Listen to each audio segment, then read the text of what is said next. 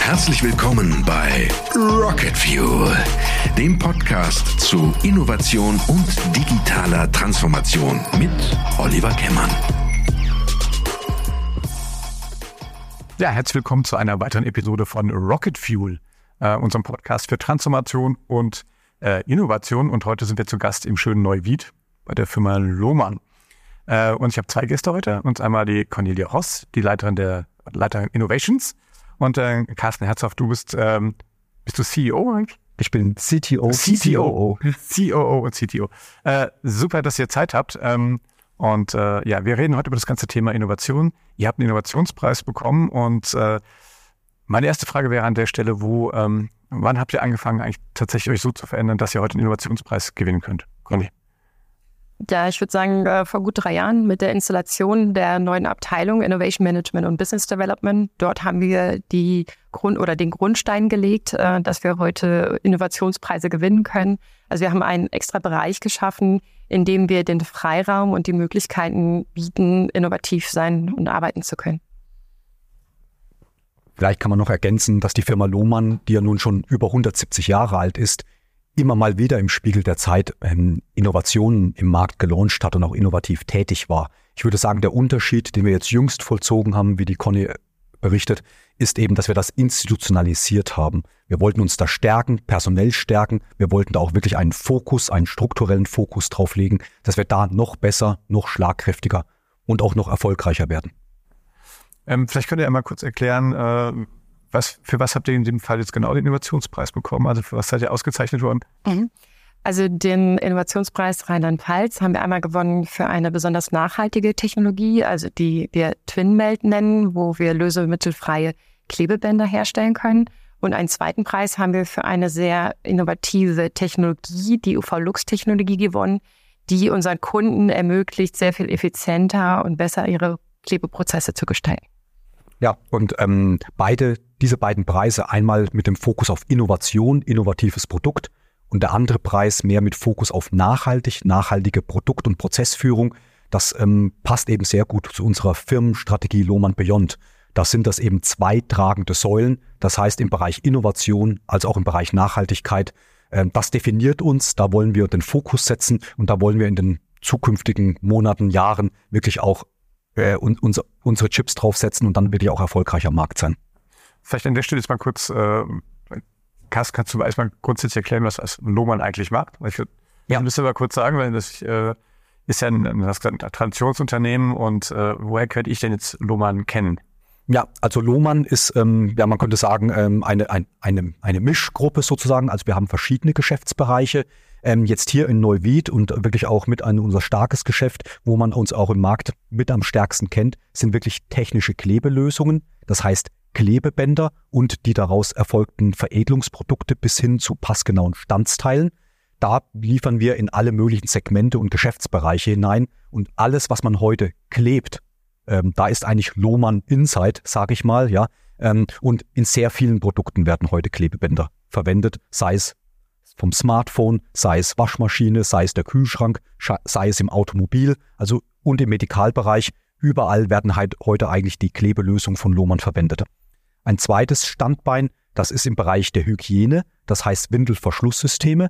Da ist Lohmann Köster, ähm, der Bereich wirklich mit ein Marktführer. Das heißt, im Bereich Babywindelverschlusssysteme als auch Inko-Windeln für Erwachsene ist Lohmann Köster eine starke Marke, ein wirklich starker Player. Und der dritte Bereich gehört auch zumindest teilweise zur Lohmann-Gruppe. Das ist Lohmann und Rauscher. Ähm, das ist ein Anbieter von Medikalprodukten, Verbandsmaterialien, Pflastern, ähm, alle möglichen ähm, Hilfsmi Hilfsmittel, die man auch in Krankenhäusern und in Arztpraxen findet.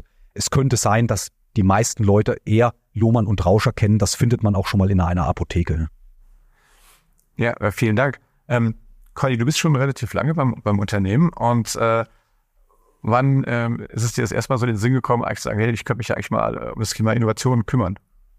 Ähm, ja, um genau zu sein, 18 Jahre.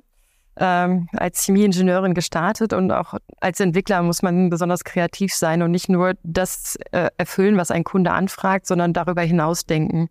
Ähm, mit dem Wechsel oder mit dem Eintritt von Carsten auch, äh, und äh, Jörg Pohlmann in die Geschäftsführung 2019 habe ich das als Chance gesehen, dass durch die Veränderung wir das gleichzeitig nutzen können, das ganze Unternehmen ähm, aus dem klassischen Mittelstand äh, in Innovation äh, zu treiben oder zu bringen.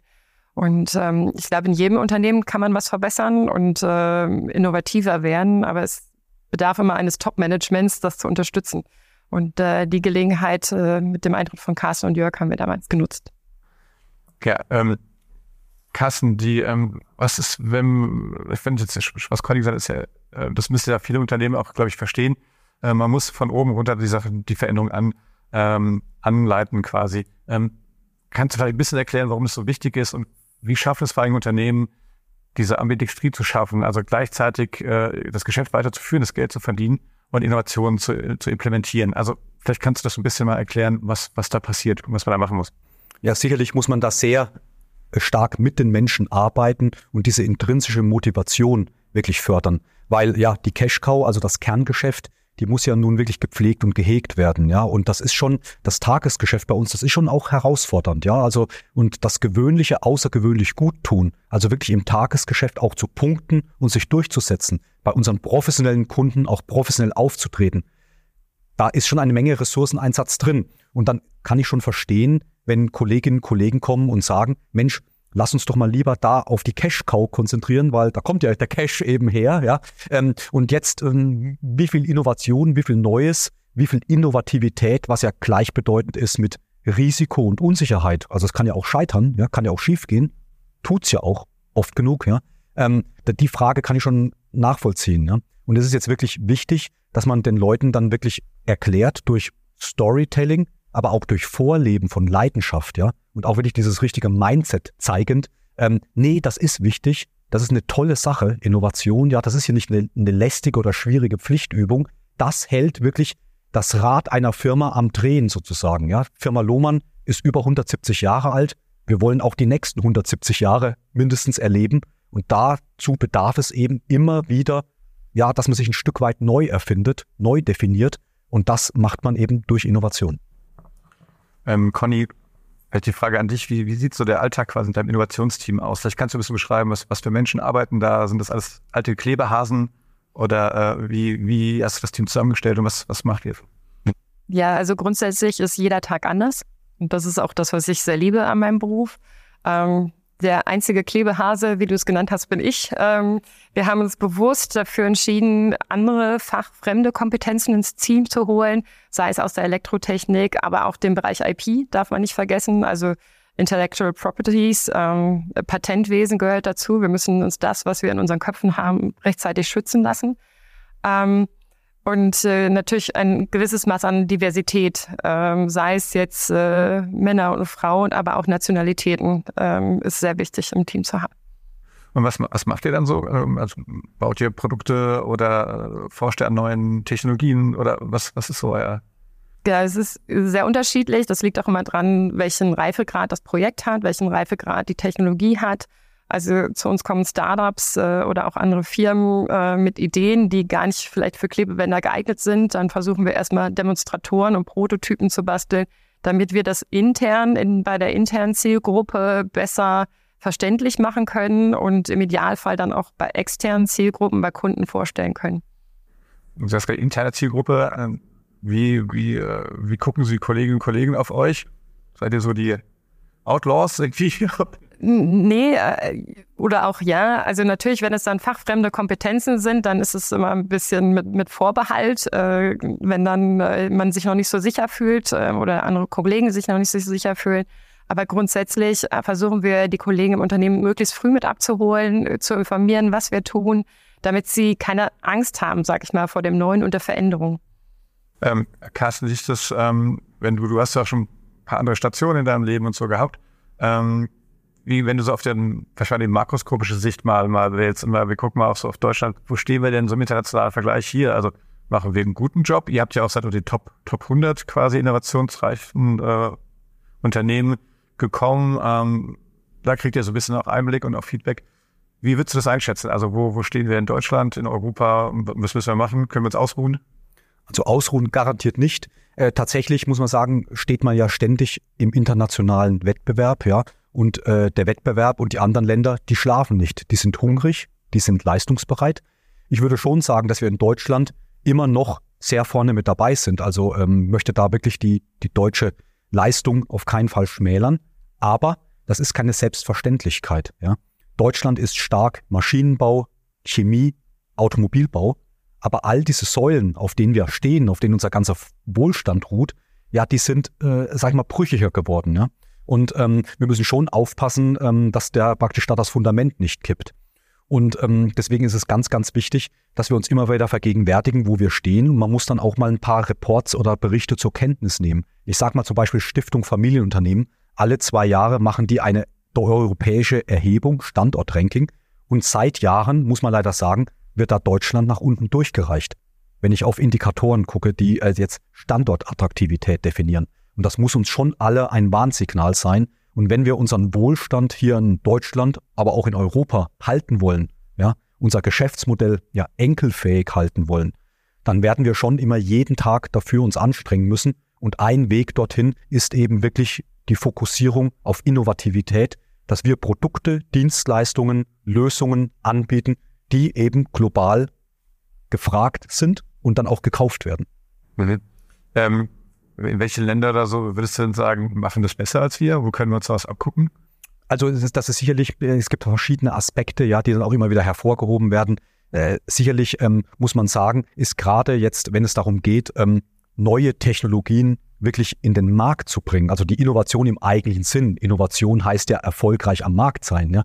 Ähm, da ist sicherlich nach wie vor USA ja, ähm, wirklich ein, ein, ein, ein, eine Referenz, ja. Die schaffen das. Sie haben auch eine wirklich wesentlich günstigere Rahmenbedingungen für Startups. Nicht umsonst ist ja dort die Anzahl der sogenannten Einhörner äh, wesentlich höher, ja. Und man hört ja auch ähm, immer dort äh, etwas. Auch die Vermarktung oder sagen wir mal die gesellschaftliche Akzeptanz von Unternehmern und Unternehmertum ist dort viel höher. Ich meine, jeden Tag schlage ich die Zeitung auf, dann lese ich irgendwas vom Elon Musk, vom Jeff Bezos und wie sie alle heißen, ja ist jetzt nicht alles toll, was ich da immer lese oder so interessant, aber es wird darüber gesprochen und berichtet. Wo sind denn unsere Role Model, unsere Vorbilder in Deutschland? Wer fällt uns denn da ein? An wen können wir uns denn alle mal, äh, sag ich mal, äh, sag mal, anflanschen? Zu wem können wir aufschauen? Da vermisse ich immer ein bisschen was, ja. Ähm, ähm, auch im asiatischen Bereich tut sich sehr viel. Viele Zukunftstechnologien, die äh, wir auch wir hier in Europa ja nun stärken wollen, sage es jetzt, sei es jetzt die Batterietechnologie, da muss man ehrlich sein, die ist heute eigentlich schon fest in asiatischer Hand. Ja. Ähm, hier in Deutschland ist sicherlich sehr stark ähm, ja die Ingenieurs, das Ingenieurswesen und ich würde auch sagen die Grundlagenforschung. Wir haben ein sehr starkes universitäres Prinzip, aber ich muss diese Grundlagenforschung eben in den Markt bringen. Und das ist die Herausforderung, auch insbesondere für Deutschland aus meiner Sicht. Ähm, ähm, Conny, ihr habt ähm, unter anderem auch mit, mit Startups schon mal zusammengearbeitet. Vielleicht kannst du ein bisschen mal erzählen, wie, wie, mache ich das als, als mittelständisches Unternehmen? Gehe ich da einfach auf die Straße und rufe, wer will mit uns Also erklärt mal ein bisschen vielleicht, wie ihr es geschafft habt, mit, mit, äh, auch mit Startups zusammenzuarbeiten. Ja, also es gibt natürlich verschiedene Wege, was wir gemacht haben und äh, als erfolgreich bezeichnen würden ist, wir haben eine eigene Startup Challenge äh, kreiert mit dem Brightlands Campus in den Niederlanden ähm, wo sich Unternehmen bewerben konnten. Und wir hatten am Ende über 100 Bewerbungen, wovon wir heute noch mit vielen aktiv arbeiten und kollaborieren. Ähm, natürlich muss man sich äh, auch auf bestimmten Veranstaltungen äh, umhören, aber es ist am Ende ist es die Zusammenarbeit und man muss auch verstehen, dass ein Startup anders tickt als ein größeres Unternehmen. Und äh, was wir gelernt haben, ist, man muss direkt am Anfang auf Passung achten dass man die gleiche Sprache spricht und das gleiche Verständnis vom Ziel hat. Und das hat bei uns in dem einen oder anderen Thema dann doch zum Erfolg geführt. Ja. Wie lange, wie lange arbeitet man dann mit so Startups dann noch zusammen? Im Idealfall? Im Idealfall äh, tut man es noch heute. Ähm, also wir haben Startups, mit denen wir äh, seit zwei, drei Jahren zusammenarbeiten. Also vorher haben wir das gar nicht so forciert und jetzt gucken wir einfach, wo könnten wir sinnvoll Kompetenzen ergänzen, äh, die agile kleine Startups äh, schneller ähm, können und leisten können, sich verändern können, so dass wir zusammenarbeiten, wo ein Unternehmen mit knapp 2000 Mitarbeitern einfach länger Zeit braucht. Okay. Ähm, Carsten, ist es, wenn, wenn äh, Conny in ihrem Team coole Ideen entwickelt hat, ja, Äh, ähm, wie, wie kriegt ihr das dann tatsächlich, wie kriegt ihr die PS wirklich auf die Straße? Also was muss ich dann als Unternehmen machen, um, um auch äh, nicht nur schöne Prototypen zu bauen, sondern zu sagen, hey, damit wollen wir auch Geld verdienen. Wie geht das?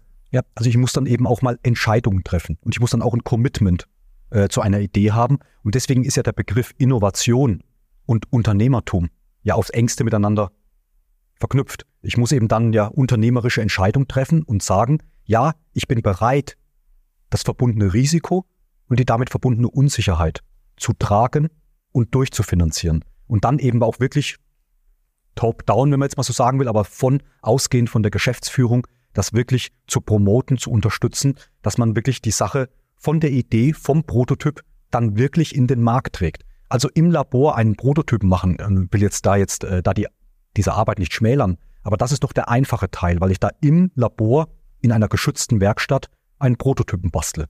Aber dann unter Einbindung aller organisatorischen Funktionen in den Markt gehe und auch halt noch den Kunden überzeugen muss, das ist dann schon harte Arbeit und viele, viele Ideen, die scheitern eben an dieser Skalierung, ja, an diesem Go-to-Market. Das sind tolle Ideen, tolle äh, Proof of Principles, tolle Labormuster, Prototypen, aber sie setzen sich nicht durch, sie scheitern letzten Endes und deswegen sterben dann auch diese Ideen wieder. Und wirklich das zu orchestrieren von Anfang bis Ende, das ist wirklich die Aufgabe dann auch der Geschäftsführung und das sehe ich auch meine Aufgabe. Ja. Ähm, wie ist das, wie gehen denn Mitarbeiter, wenn man Mitarbeiter mit damit auch um, dass solche Ideen vielleicht auch mal scheitern und sowas, müssen die sich dann nicht auch vielleicht stärker verändern, also vom, vom Mindset her? Das ist sicherlich wichtig, weil, ähm, sagen wir, diese Bereitschaft zu akzeptieren, dass eben nicht jeder Hammerschlag sitzt, ja, dass ich auch scheitere, das ist natürlich schon eine, eine, eine Übung, die jeder Mensch eben machen muss, ja, auch ich. Denn wer scheitert schon gern? Also ich möchte auch nicht immer dieses Scheitern, ja, äh, so hochjubeln, das tut keiner gerne, ja. Wir sind schon in einer Leistungsgesellschaft und jeder hat da trägt das in sich. Er will erfolgreich sein, er will gut sein in dem, was er tut, er will gute Arbeit abliefern. Deswegen will keiner scheitern. Dass ich jetzt trotzdem einen organisatorischen und kulturellen Rahmen habe, in dem dieses Scheitern eben ja nicht, äh, sag mal jetzt ewig dann äh, drauf rumgeritten wird, ja, sozusagen, und dass eben ewig einem vorgehalten wird. Darum geht es eben, ja und dass man damit eben bewusster, zielsicherer umgehen kann, ja, und dass man nach dem Scheitern eben wieder aufsteht. Es geht nicht darum, okay, ich bin gefallen, nein, es geht darum, wieder aufzustehen. Und diesen Rahmen, diesen kulturellen Rahmen, darum geht es, dass wir den hier auch vorleben durch unsere Taten und so, wie wir agieren und sprechen.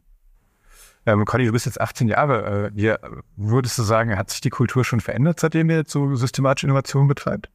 Ja, auf jeden Fall ähm, signifikant sogar. Das ist einfach ähm, Leading by Example. Das funktioniert wirklich. Ähm, und irgendwann erreicht man dann eine kritische Masse, so dass man, dass es akzeptiert wird, ja, dass man das akzeptiert, wenn ich was Neues probiere, kann ich auch scheitern. Und diese Resilienz äh, setzt sich so langsam durch, dass es okay ist. Aber no risk, no fun. Wenn ich es gar nicht erst probiere, dann habe ich aber keine Chance, was Neues zu kreieren und Innovationen zu erzeugen.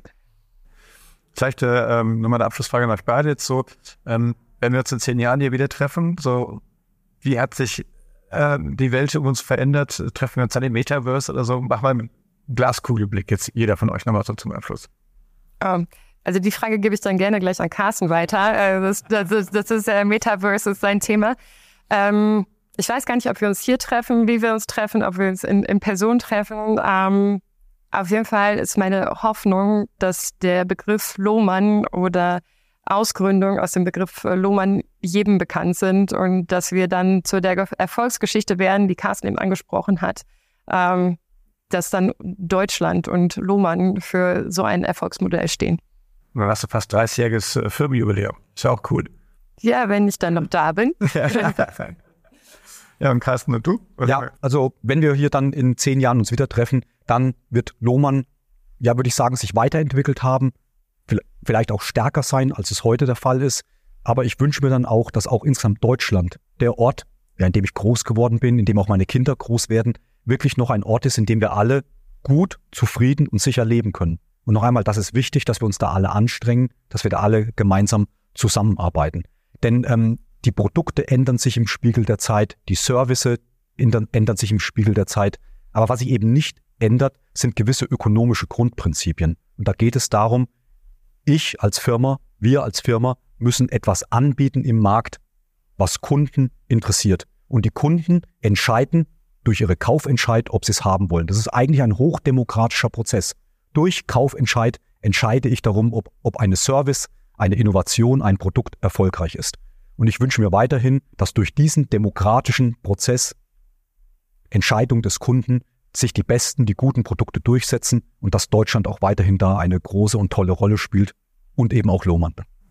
Ähm, das äh, wünsche ich mir auch. Ich glaube, Lohmann spielt ja eine sehr große Vorbildrolle auch und äh, das kann ich hier nur, ihr habt uns ja wirklich alles hier gezeigt, also vielen Dank für eure Zeit an der Stelle auch.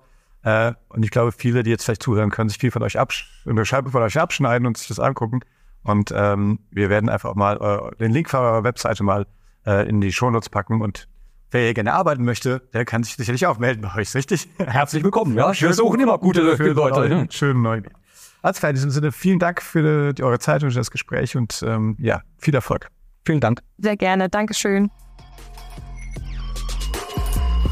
Das war Rocket Fuel, der Podcast mit Oliver Kemmern.